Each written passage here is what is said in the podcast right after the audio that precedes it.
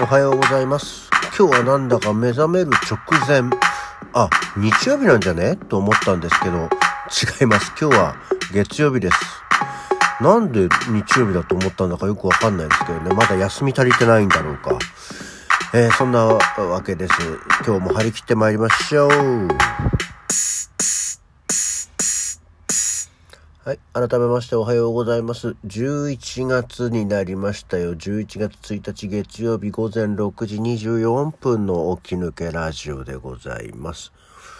起きる直前に日曜日だなって思って違うよって思って目が覚めて起きる、起き上がる直前に地震速報が鳴って揺れるっていうなんかね、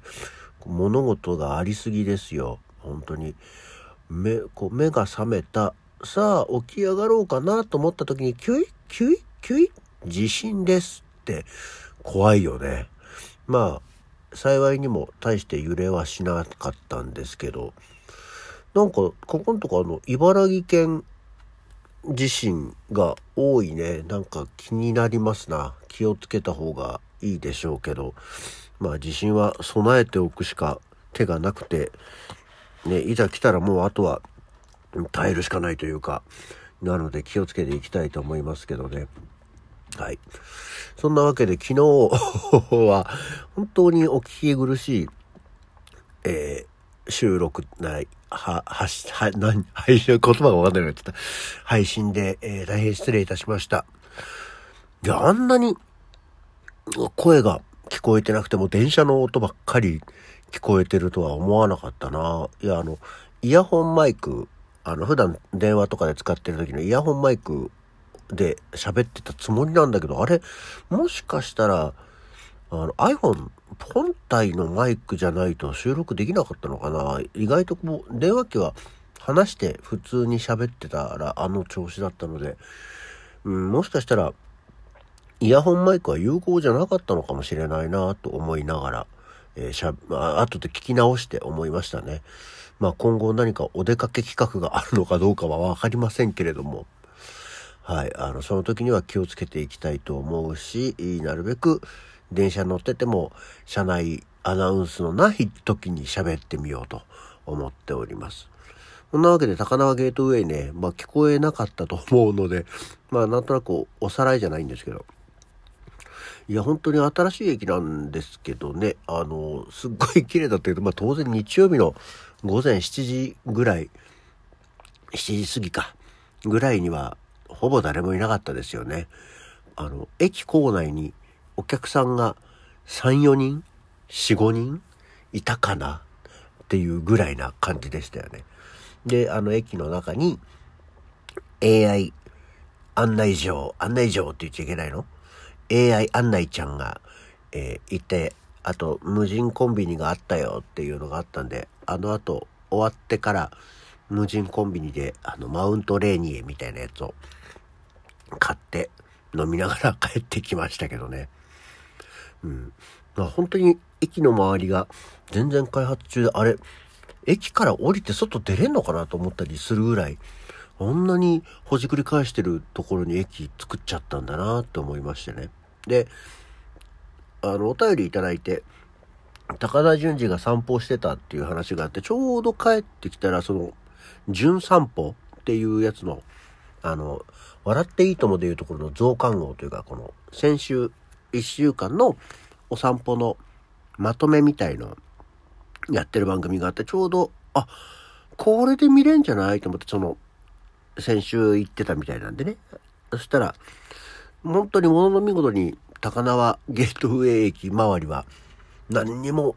えーカットされちゃいましたね。総集編には入んないですよね。だって取り上げようがないもんね。高輪ゲートウェイの総集編って。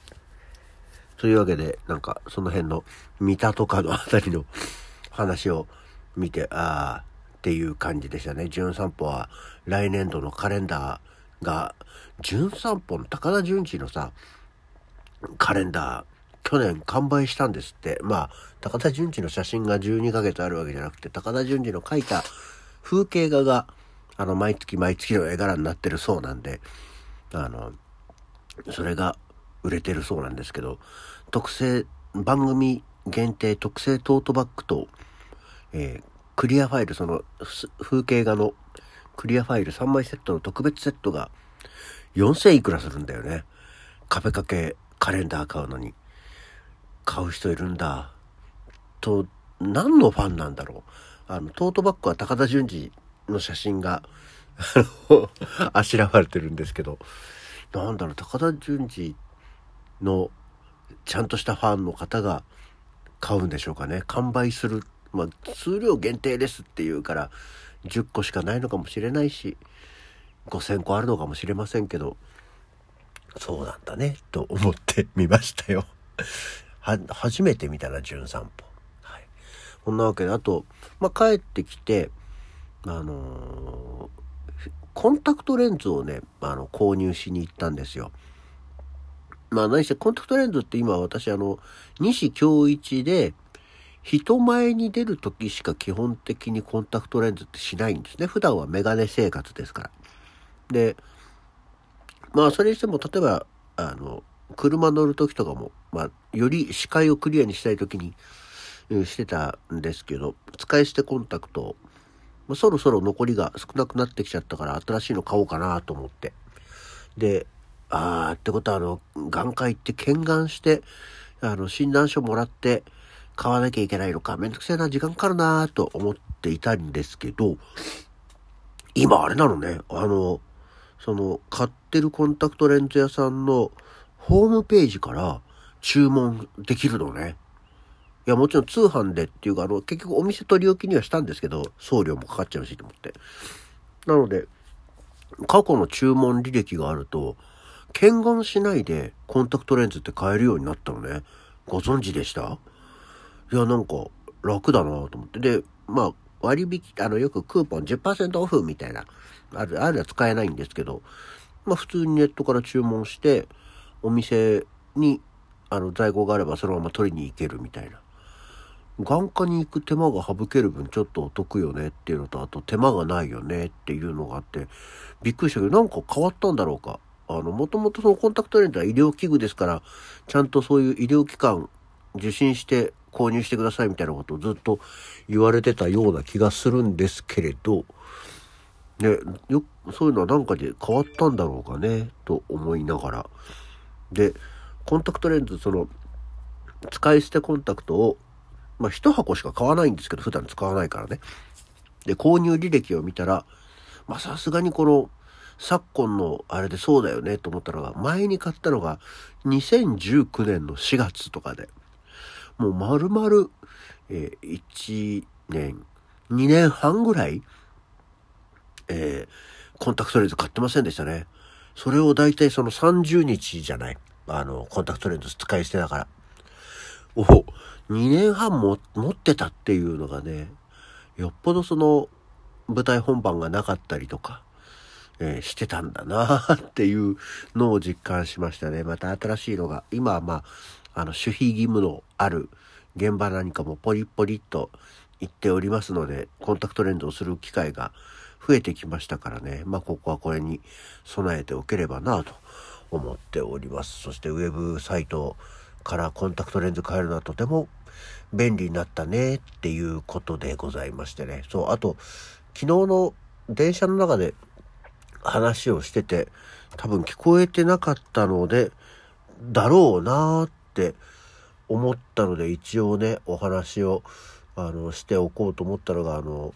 ナポレオンズの、えー、パルト小石さんが、まあ、これはちょっとお亡くなりになったんで、あんまりさん付けは普段しないですけど、あの、亡くなってね、あの、残念だなっていう話をしましたよ。あだってね、あの、首ぐるぐる回す、マジックで有名な、で、69歳だったんだって。だから、志村けんよりちょっと年下だったのねっていうことが分かったっていうのと、えー、そんなニュースを見た後、なんかぼんやりと昼間テレビを見ていたら、えー、ゲーム、罰ゲームで、なんかマジシャンの人が出てきて筒を持ってきて顔にかぶしてぐるぐる回すと中にハケがついててあのべったり絵の具がついて顔が塗られちゃうみたいなやつがやってましたけどね、あ、ナポレオンズ的影響っていうのがここにもあるんだなと思いながら、あ、亡くなったっていうニュースが出た日にねって思いながら感慨深く思ったりはしておりましたよ。というような感じでございますね。さあ、11月1日だ。11月も1日だし、月曜日だしってなるとね、嫌が多いもよし、やんなきゃな、今月も頑張りましょうと思うしかないっていうか、いや、ほんとそろそろ年賀状の撮影のことも考えなきゃなと思っておりますので、えー、張り切って参りたいと思います。じゃあ、起き抜けラジオ、今日はこの辺で、それではまた次回。